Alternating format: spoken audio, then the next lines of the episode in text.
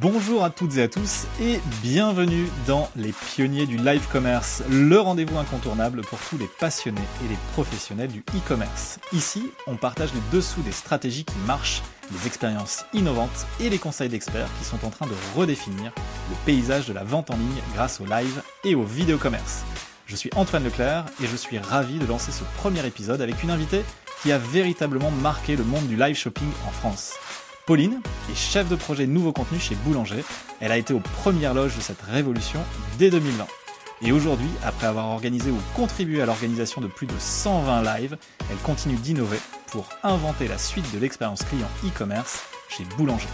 Pour cet épisode, on va explorer le parcours qui a permis à Boulanger de se démarquer dans l'univers du live shopping, les leçons tirées de ses expériences, et on parlera aussi de ce que l'enseigne a dans les cartons pour l'avenir. Alors surtout, avant de démarrer, n'oubliez pas de vous abonner pour découvrir les prochains épisodes qui nous emmèneront dans les coulisses du live commerce. Allez, c'est parti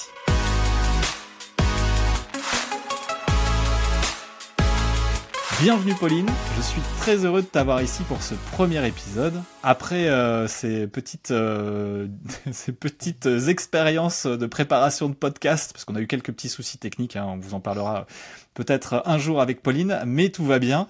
Est-ce que tu peux commencer par te présenter?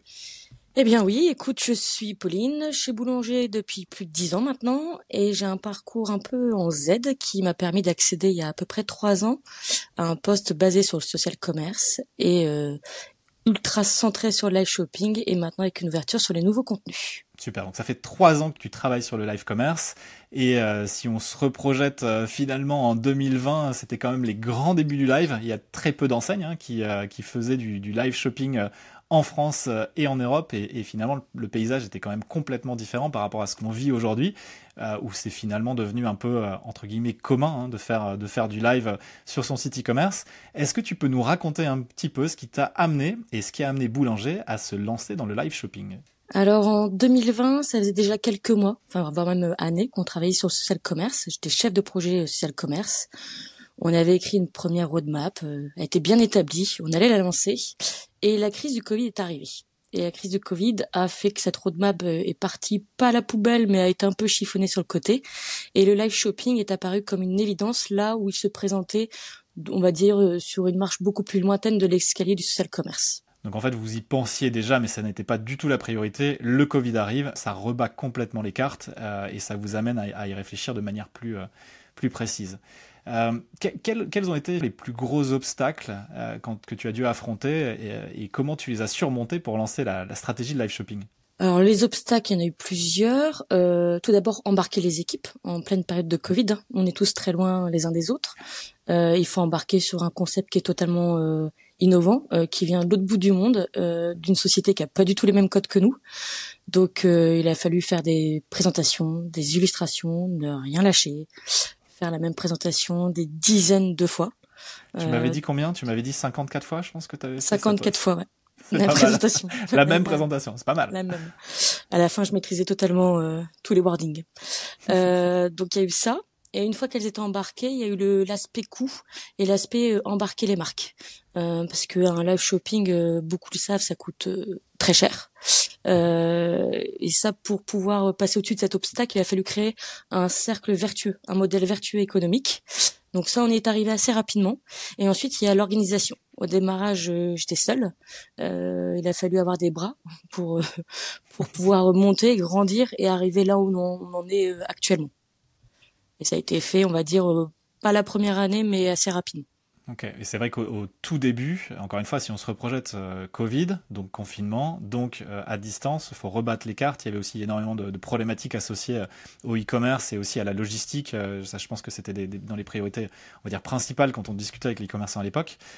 et finalement, c'est bah, réussir à naviguer. Au début, tu disais, live shopping, c'était c'était très cher. Bah oui, c'était très cher parce que finalement, c'était le tout début, vous étiez en plein dans de l'innovation.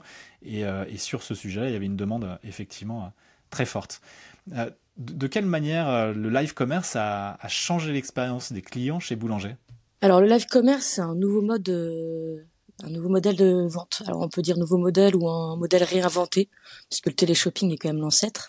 Euh, faut quand même, on n'a pas inventé la poudre. On assume, on assume, Voilà.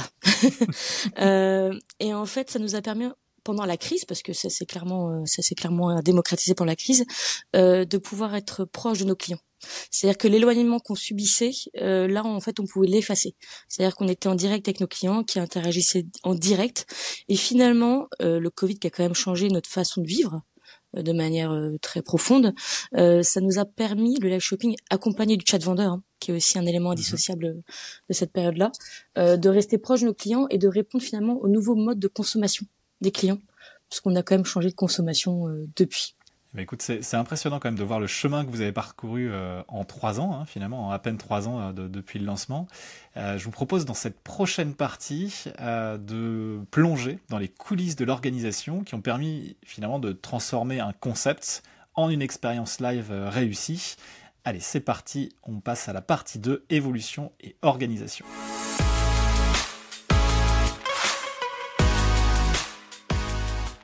Depuis le début des années 2020, je sais que l'organisation derrière les lives a beaucoup évolué. Au début, toi, tu étais quasiment solo dans l'organisation, puis l'équipe s'est étoffée progressivement pour permettre de professionnaliser l'approche. Est-ce que tu peux revenir sur cette euh, évolution, et on va dire mini-révolution interne, et à quoi ressemble l'organisation chez Boulanger pour pouvoir organiser un, voire deux live shopping par semaine? Alors au début, c'est vrai que j'étais plutôt seule, euh, avec pas spécialement d'équipe euh, rattachée. Très rapidement, j'ai été rattachée à une équipe hein, qui est le digital. Euh, et ensuite, on a, enfin, j'ai eu la chance de pouvoir avoir quelqu'un qui intègre l'équipe. Tout d'abord pour venir à mes côtés m'aider à organiser, hein, parce que un live shopping c'est pas que euh, quand on est en live. Hein. Il y a tout l'avant, hein, le décor, les promos, les produits, tout ça. Et dans un second temps, assez rapidement aussi, euh, on a eu la chance de pouvoir intégrer un animateur de live, euh, ce qui est assez rare. Hein. Et euh, cet animateur, en plus, a la, la casquette de direction artistique, c'est-à-dire qu'il est garant de la qualité de nos contenus. Et ça, c'est un vrai soulagement. Euh, voilà, il y a l'aspect run et l'aspect show qui a été étoffé. Et, donc du coup, un gros sujet sur la préparation, notamment pour te permettre de, structurer la préparation, et après pendant le live, le fait de tenir le live, de présenter le live, euh, avec notamment, euh, donc quand tu parlais de l'animateur euh, qui s'appelle Paul aujourd'hui, qui a aussi cette casquette qui, tient le live à la fois à, à différents niveaux, c'est effectivement hyper important pour, pour la réussite. Alors avec autant de live réalisés, et finalement autant de personnes impliquées, parce que l'équipe euh, s'est bien étoffée. J'imagine que ça ne doit pas manquer de, de rebondissements. Est-ce que tu as, que as une anecdote marquante euh, sur le sujet? Alors je, je pourrais en citer plein hein, parce que les lives c'est un rebondissement. il, y a, il y a eu des sacrés des sacrés cacouilles hein, comme on dit. Euh, je vais dire celle qui est la plus marquante parce que c'est, arrivé au tout début euh, du projet. C'était un live pour une célèbre marque d'écouteurs à Paris dans un magasin et là rien ne s'est déroulé comme il fallait. Rien. C'est-à-dire qu'à l'époque, j'étais encore seule. Il n'y avait pas de réseau. Le réseau ne fonctionnait pas. la technique. Ouais, c'était une catastrophe.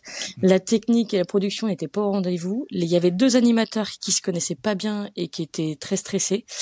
Et au final, le live a eu lieu. J'ai fini accroupi, on voit pas, mais en dessous de la caméra, au pied des animateurs, avec un micro pour pouvoir interagir, la modération sous les mains, et quand il fallait ouvrir le micro, je devais lever un bras, sans être vu par la caméra. Et ça, je crois que c'était le pire. Enfin, le pire.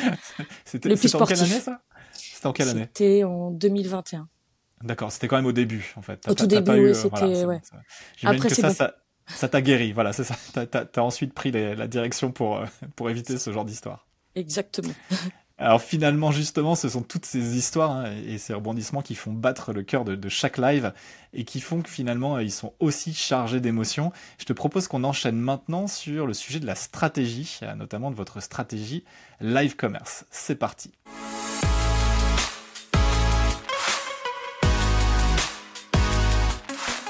Alors, on a exploré les débuts de l'organisation. Maintenant, je voudrais qu'on plonge justement dans cette stratégie, la stratégie que vous avez mise en place. Le, live shopping, c'est une bête à part dans le paysage du e-commerce. Il faut à la fois comprendre les méthodes d'animation commerciale, les techniques web, mais aussi les techniques de streaming, l'organisation d'événements, la médiatisation pour faire venir du monde.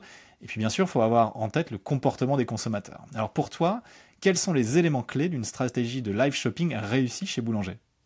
Alors, au-delà d'une stratégie, c'est plutôt euh, une façon d'aborder euh, le live shopping.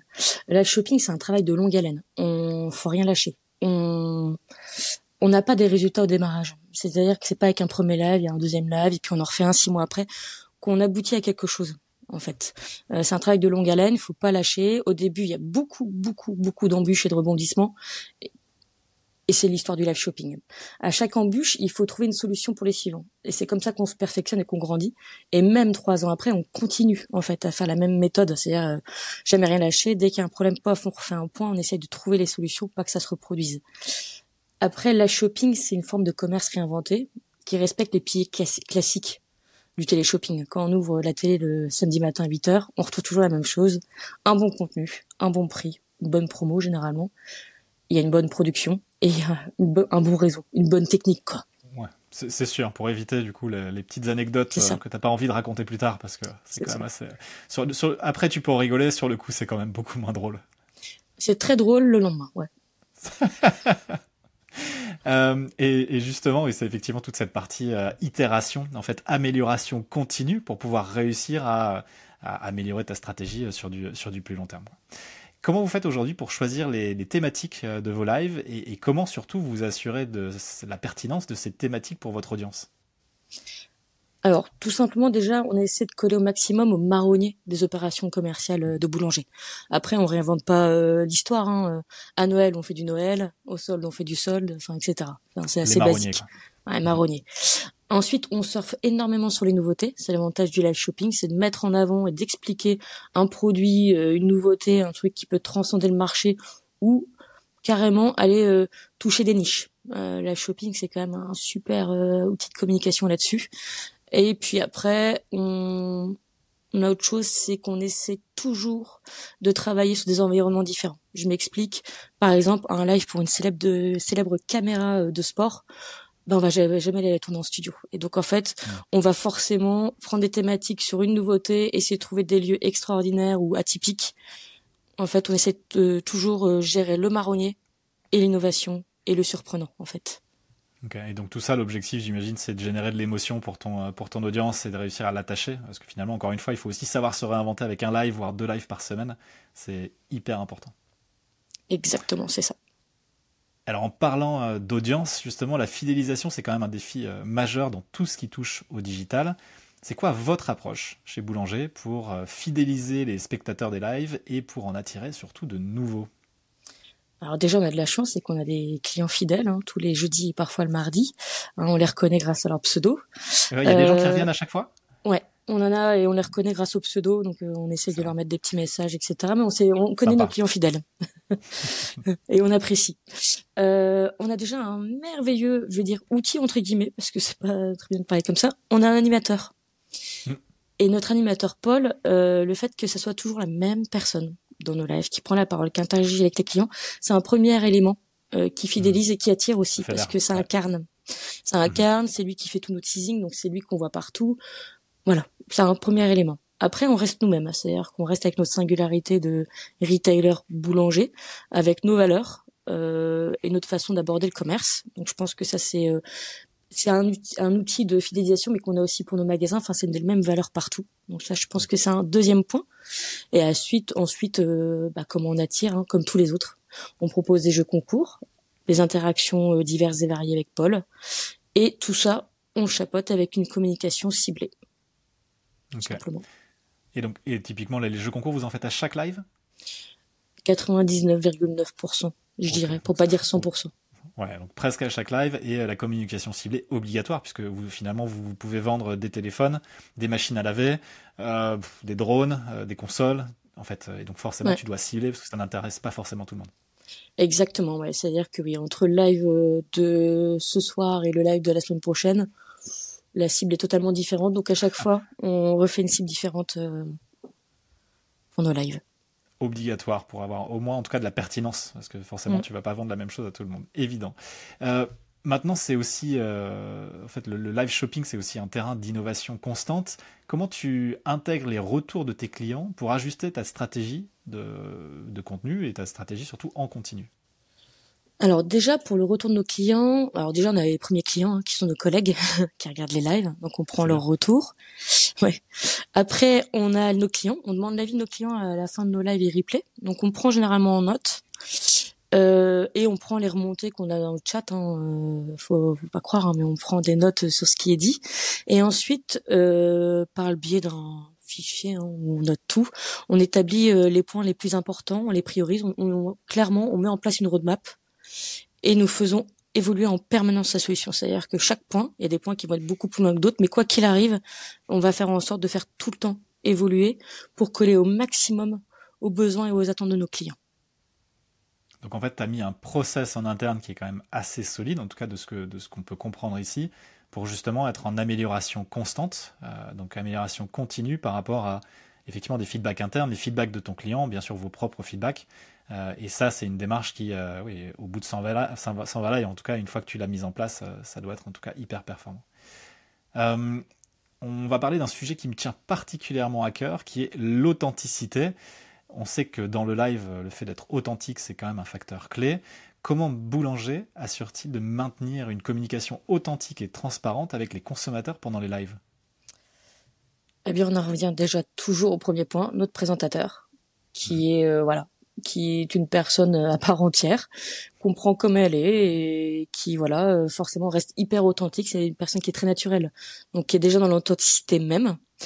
Euh, ensuite, euh, Paul est toujours accompagné d'un expert, un expert soit de la marque, mais encore mieux, on a des experts euh, qui viennent des magasins, du siège. Mhm. Donc en fait, c'est de l'authenticité pure. C'est des gens qui travaillent euh, au quotidien à nos côtés, qui travaillent sur les produits, qui travaillent, qui connaissent par cœur la boîte et les valeurs. Donc ça, je pense qu'on peut pas faire plus authentique que ça.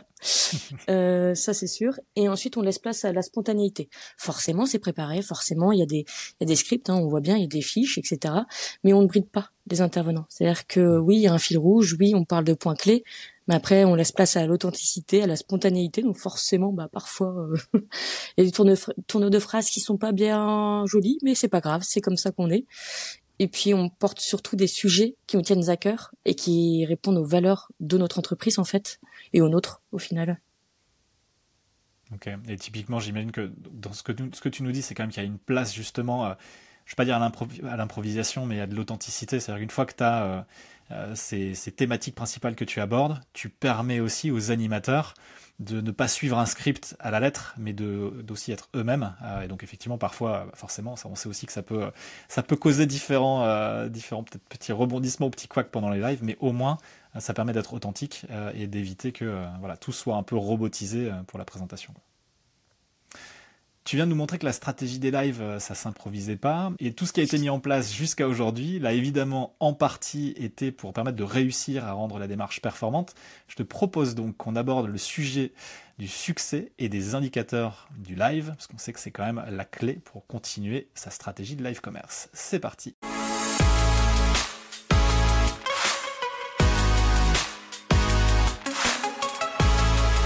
On arrive à une partie cruciale de notre discussion qui sont les résultats et notamment euh, ce qui te permet d'arriver à un succès et les indicateurs que tu peux analyser. Parce que finalement, c'est eux qui nous disent si on est sur la bonne voie ou pas. Est-ce que tu peux nous partager aujourd'hui quelques succès que Boulanger a rencontrés grâce au live shopping?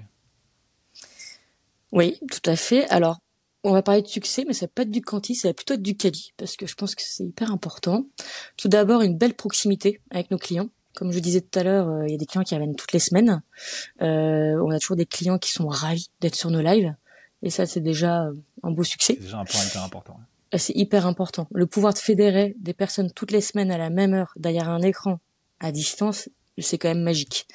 Et ensuite, voilà, d'un point de vue euh, quanti, bah, de belles ventes, de belles performances au niveau des ventes ça reste un canal de vente. ça reste un canal de vente finalement qui est, qui est quand même fait pour animer commercialement les ventes de tes produits, c'est sûr. C'est ça. Et quels sont les, indicateurs, ce qu'on appelle en anglais les KPI, que tu surveilles euh, de près pour évaluer les performances des lives chez Boulanger? Alors, euh, bah, tout bêtement, hein, comme tout euh, produit de l'audiovisuel, on regarde l'audience. Ça, c'est important. Mhm. Audience des lives et des replays, hein, puisque le pouvoir du replay est très important quand même. Mhm. Le nombre de ventes, le chiffre d'affaires, et la visibilité, les résultats de nos communications sponsorisées. Parce que au-delà de nos lives, comment par le biais des lives on arrive à faire euh, rayonner Boulanger aussi? C'est aussi euh, un indicateur qu'on suit.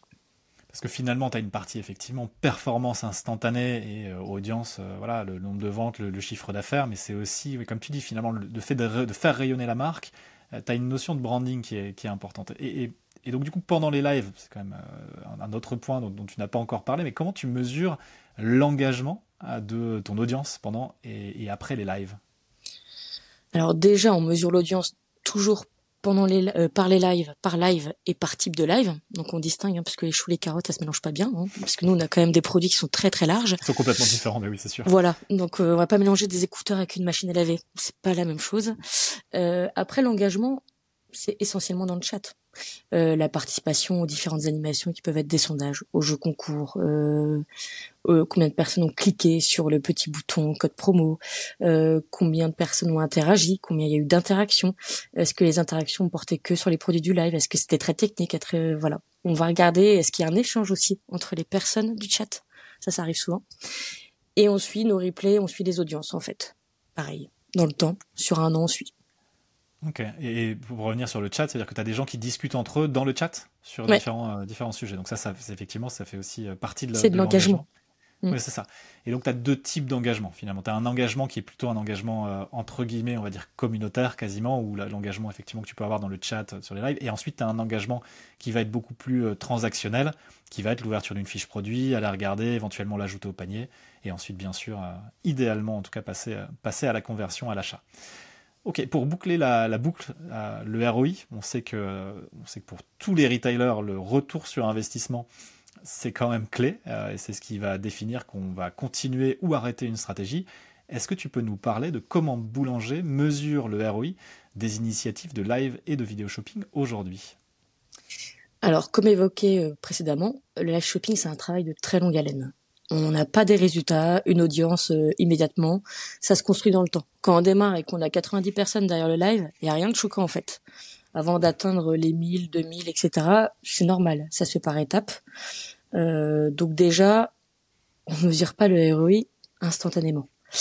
Euh, on suit nos KPI tout au long de l'année, sur la durée. C'est-à-dire qu'on va suivre le jour du live, le lendemain, et J plus une semaine, etc au mois, etc. Et on va toujours comparer les catégories de produits avec les produits entre eux. Et puis ensuite, on suit nos KPI et surtout on challenge en permanence. C'est-à-dire que on challenge nos emplacements, la communication, et on voit quel levier vient entre guillemets améliorer ces KPI sur la durée, tout simplement. Mais ça se fait dans le temps en fait. C'est effectivement mm. euh, souvent on entend le live shopping comme euh, ok c'est un canal instantané, je fais un live et instantanément euh, j'explose mes ventes.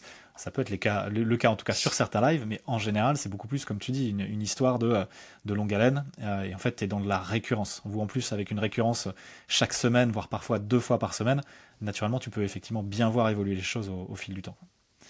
Alors vous en, vous en êtes loin là des 90, tu parlais de 90 personnes en live au tout départ, ça c'est bon, je pense que c'est fini ça. ça. fait longtemps que ça n'est plus le cas. bon, ça montre bien que finalement le live shopping c'est pas juste une question de vente, euh, c'est pas juste une question de vente et encore moins de vente immédiate, mais c'est aussi de la construction d'une relation sur le long terme avec les clients. Et euh, ça m'amène à passer à la prochaine partie où on va discuter des leçons et des bonnes pratiques, et idéalement des meilleures pratiques que toi tu as pu identifier au fil de ton parcours dans live shopping. C'est parti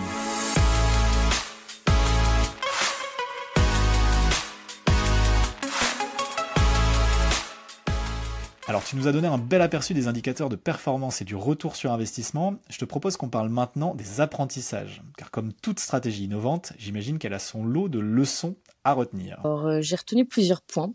Euh, l'agilité. L'agilité, c'est le maître mot, c'est euh, la partie centrale du live shopping. sans agilité, je pense qu'il n'y a pas de live shopping qui existe, ou en tout cas pas dans la durée. Ensuite, c'est garder son sang-froid en toutes circonstances parce qu'en fait notre objectif c'est à 18h30 hop c'est parti on lance. Et peu importe ce qui se passe juste avant. C'est voilà. Faut euh, hop caméra on c'est parti faut lancer. Et toujours se relever après un échec. Il y aura toujours des échecs. Euh, nous on a fait euh, des centaines enfin ouais des centaines de lives. Et pour autant on a encore des échecs. Il faut voir ce qu'on apprend à chaque live et ce que nous pouvons mettre en place pour éviter de vivre le même échec et avancer en fait. Toujours avancer c'est ça, faut pas rester braqué sur un échec et, c'est surtout on est on est dans une, encore une fois dans une itération Et comme tu le disais, là, en toutes circonstances, même s'il y a quoi que ce soit avant le live, show must go on, et en fait, tu dois partir en live et, y aller, quoi. Et, on va jusqu'au bout. je pense que ça, c'est, ça, c'est un bon, euh, une, bonne leçon. Et euh, la partie agilité, euh, qui va avec l'adaptabilité, ça me fait penser à, c'était un conseil que, que Chloé, justement, de, de Micromania donnait hier sur les, du coup, du, coup, sur LinkedIn, sur l'adaptabilité, qui était une des, une des qualités pour réussir sa stratégie de live commerce, parce qu'en fait, t'as beau préparer tout ce que tu veux, tu as toujours des imprévus, tu as toujours des surprises. Voilà, plus ou moins sympa à gérer au moment du live et finalement ton live doit avoir lieu. Donc ces leçons finalement elles sont, euh, capitales hein, pour celles et ceux qui s'intéressent au live commerce. Et comme c'est grâce aux bonnes pratiques qu'on réitère les succès, est-ce que tu peux nous parler, toi, des bonnes pratiques que Boulanger a mises en place pour garantir la qualité et la performance de chacun de ses lives? Ouais, tout d'abord il y a eu la rigueur. C'est-à-dire que la mhm. rigueur est hyper importante. C'est-à-dire qu'on peut être agile mais très rigoureux. Donc la mise en place de suivi, de tableau de suivi, de checklist euh, à chaque live, sa petite checklist de dizaines de lignes euh, qu'on coche. Hein, voilà, il faut cocher parce que si on marque pas OK, bah c'est que c'est pas OK. Mhm. Euh, dès qu'un souci est rencontré, se poser le lendemain ou même le jour même pour mettre en place un process pour éviter euh, que ça se reproduise, identifier vraiment la source du problème et puis une remise en question en permanence, une recherche aussi en permanence d'innovation tout le temps. Hmm. Oui, parce que finalement, le, projet est né de l'innovation et il doit continuer à être dans cette dynamique d'innovation parce que ça bouge extrêmement vite. Oui, oh, ça bouge euh, tous les jours. Hein. Puis euh, il y a l'Asie et les États-Unis qui bougent beaucoup, donc. Euh, c'est ça, ouais, aussi. Hein. Hmm. Ça, c'est un vrai sujet. c'est intéressant de voir comment vous avez finalement structuré le processus. Et d'ailleurs, en parlant de processus, c'est souvent lié à des outils. Est-ce qu'il y a des outils ou des solutions ou des ressources en particulier que tu recommanderais à celles et ceux qui veulent optimiser leur stratégie de live shopping? Alors après, ça dépend comment euh, les équipes sont construites. Euh, ce que je conseille moi, c'est de se faire accompagner d'un bon prestat pour le live, comme euh, là, hein, quelqu'un mhm. qui, une entreprise qui gère tout ce qui est flux de stream, modération, etc. Parce que internaliser cette partie-là est quand même assez complexe. Ensuite, ça dépend de comment on veut tourner ses lives, mais si on veut avoir une qualité euh, proche de ce qu'on peut voir à la télé finalement, un peu vulgairement, euh, se faire accompagner d'une agence de production, euh, c'est hyper important parce que généralement les personnes qui portent ces projets-là, eh ben, elles ne sont pas monteuses, ni cadreuses, ni réalisatrices. Donc c'est bien de se faire accompagner et se faire entourer en interne. C'est-à-dire que quand on fait un live, il y a pas mal de manutes c'est quand même bien d'avoir des collègues autour. Euh, quand on est un peu dans le dur, quand il y a un problème, etc., c'est quand même bien d'avoir un réseau en entreprise. C'est hyper important, c'est facilitateur et ça résout euh, beaucoup, beaucoup, beaucoup d'embûches. finalement, c'est en fait tu parles vraiment de se faire euh, accompagner à tous les niveaux, à la fois en interne et en externe. En fait, c'est de rassembler les bonnes expertises, les personnes qui ont les bonnes expériences pour justement réussir à, en tout cas euh, affronter euh, toutes les incertitudes qui se passent autour du live parce qu'effectivement c'est toujours un sujet important. Alors bah, finalement, c'est vraiment une mine d'or ce, que tu nous partages euh, ici, et, ça conclut notre discussion sur les leçons et les bonnes pratiques pour réussir. Je te propose qu'on discute maintenant d'un sujet que je pense nos auditeurs attendent avec impatience, qui est l'avenir, et notamment l'avenir du live shopping chez Boulanger. C'est parti.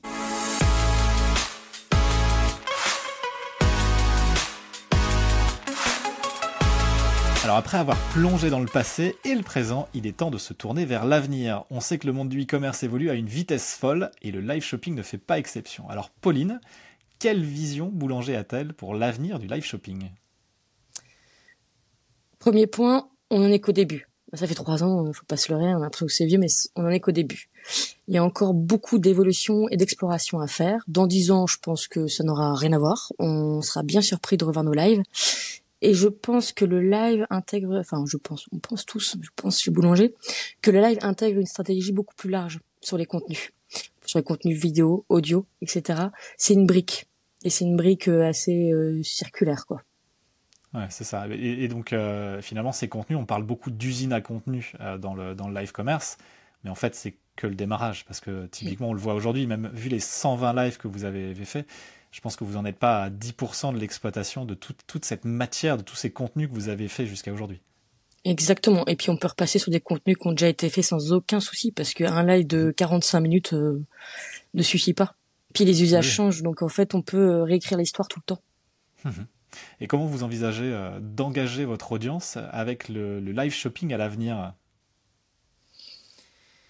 Alors, avec l'amélioration continue de nos contenus, ce qu'on fait déjà, en développant des nouvelles fonctionnalités, en développement, en développant des nouveaux contenus issus des lives, et surtout explorer des nouvelles tendances, euh, nouvelles façons de s'adresser à nos clients. Comme je disais, on est qu'au début. Peut-être qu'on rira bien de te petite chat sur le côté droit de l'écran en disant, je sais pas, à mon avis, il y a des trucs qui vont changer. Il y a l'IA qui arrive, on sait pas quoi. Mhm. Ça s'explore. C'est sûr. Donc en fait, c'est en permanence un sujet d'exploration pour, pour rester à la, à la pointe. Quoi. Il faut, faut souvent d'ailleurs anticiper les tendances. Et à ce sujet, c'est quoi les tendances du live shopping que tu vois émerger euh, et comment euh, Boulanger pourrait-il les adopter?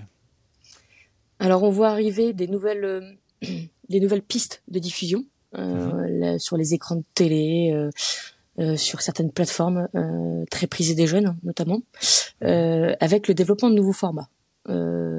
Nous, c'est des sujets qu'on travaille déjà.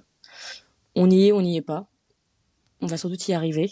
Mais en tout cas, on va évoluer en même temps que la société euh, évolue. Et finalement, les, jeunes qui sont peut-être pas nos clients aujourd'hui, mais qui vont être, à mon avis, d'ici peu de temps, voilà, il faut qu'on suive les tendances. Et c'est plus au niveau de la diffusion et de la communication qu'il va y avoir, je pense, des grosses évolutions là, actuellement, mmh. euh, dans les prochaines prochaines euh, semaines. Mmh. Ouais, donc finalement, la, le sujet de l'évolution du mode de consommation, c'est le centre de votre réflexion et vous allez adapter en fonction des différents formats qui sont euh, exploités ou en tout cas utilisés, consommés par, par l'audience. Euh, effectivement, tu parlais des formats pour les jeunes, euh, enfin en tout cas des, nouvelles plateformes qui se lancent. Hein. Quand on dit du format pour les jeunes, forcément, on se prend 15 ans. Oui, voilà, c'est pas forcément elles sont déjà un petit peu lancées, mais voilà, il y a différents modes de consommation en tout cas qui se développent et vous mm. allez vous adapter, ce qui est, ce qui est complètement logique. Alors c'est vraiment, je pense, euh, pour moi et pour l'audience, euh, vraiment passionnant de voir comment euh, Boulanger envisage son avenir et celui du live shopping. Je pense que notre audience a pu gagner largement en perspective et être certainement inspirée par ce que tu as partagé. Donc un grand merci, Pauline, pour ces éclairages et pour avoir partagé ta vision. Je te remercie énormément pour le temps que tu as pris aujourd'hui, que tu nous as accordé, parce que je sais que les lives ne s'arrêtent jamais chez Boulanger et qu'il y a encore un live ce soir, puisque finalement on enregistre ce podcast le jeudi 9 novembre et il y a effectivement bien sûr un live ce soir à 18h30, le live B. Et puis bah écoute, je te dis euh, à bientôt peut-être pour un prochain podcast euh, ensemble, peut-être qu'on se reverra dans un an et tu nous diras euh, qu'en fait finalement le monde du live commerce a complètement changé chez Boulanger. Et c'est possible, peut-être dans un an. Ça marche.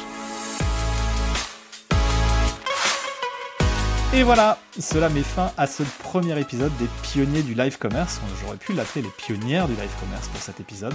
Je tiens à remercier très sincèrement Pauline pour avoir été avec nous aujourd'hui et pour avoir partagé des insights précieux sur le live shopping chez Boulanger.